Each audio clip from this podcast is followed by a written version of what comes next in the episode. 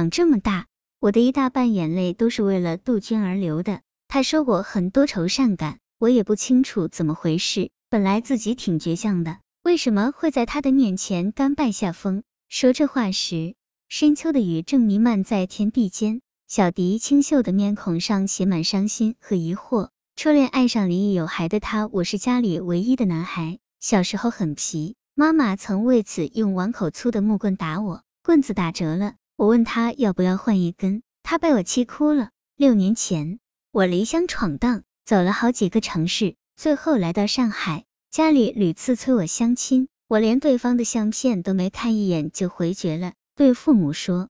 婚姻的事我要自己做主。今年五月，我与杜鹃做了同事，她比我整整大一轮，可外表上根本看不出来。没多久，我就发现自己喜欢上了脾气同样倔强的她，那种感觉从没在别的女孩身上体验过。我决定追求她。朋友很快看透我的心思，与我同一单位的好友特意约我谈心，告诉我杜鹃离过婚，有一个十来岁的孩子。判给了对方，他提醒我，无论从年龄上还是个人经历上，我和杜鹃的差异都太大了，赶快打消糊涂念头吧。其实即使好友不讲，我也能隐约猜出杜鹃结过婚。那天，我感谢好友的通风报信，但我告诉他，我不关心杜鹃的过去，我还是要对她好，我没有恋母情节，我从没拿杜鹃当姐姐。面对我善意的调侃，小迪的语气很肯定。我一往情深，他说我很傻。今年八月，我们开始谈朋友，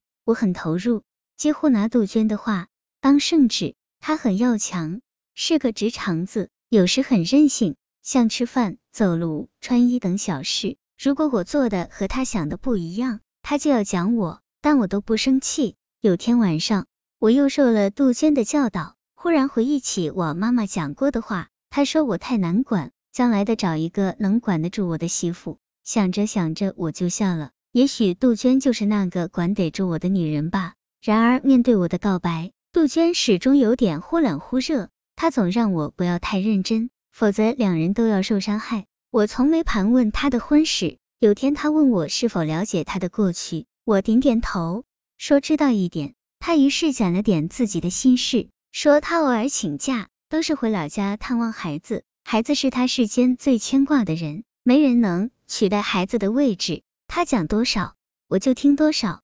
还是不想过问他以前的事，这一是出于尊重，二是因为了解他的个性。他不愿讲的事，谁都逼问不出。我很爱杜鹃，很想和他白头到老。有天逛街时，杜鹃说她很喜欢威海，想在那里养老。我说这两年好好工作攒钱，就能在威海买套小房子了。等到退休时，我陪他去海边养老，他只是笑笑。过了几天，我郑重的说让他嫁给我，他却说我工作很勤奋，也很精明，感情上却很傻。小迪觉得杜鹃的举动让他看不懂，要说他心里没我吧，他有时会查我的手机，看到陌生的号码就会很紧张。有次我以前的女同事给我打了个电话，杜鹃非让我把这个电话删掉，我没马上照办，她还很生气呢。他坦言和不爱的男人交往，杜鹃的迟疑一部分是因为我们的年龄差。他说我将来很可能就喜欢比我小的女孩子了。对于将来，我没办法提前打包票，但我对他说，我不是对感情玩玩而已的人。共处时间长了，我发现我并不是他唯一的男朋友。他没想瞒我说，为了让别人帮她，他和不止一个男人做朋友，还说他们之中没一个人认真想娶她。他和别的男人之间没有爱。说实话，我能接受他的任性，也愿意顶着压力去说服我的家人。可我就是无法理解他的无爱之爱理论，更无法接受他有不止一个情人。上周杜鹃告诉我，她的一个外地男友来上海出差，她要请假陪他几天。我很伤心。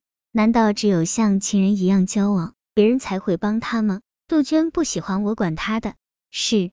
发来短信说，他也曾被感情伤得很重，比你还爱的没有自我，那种心痛的感觉是无法形容的。你的感情很真，但我不配接受。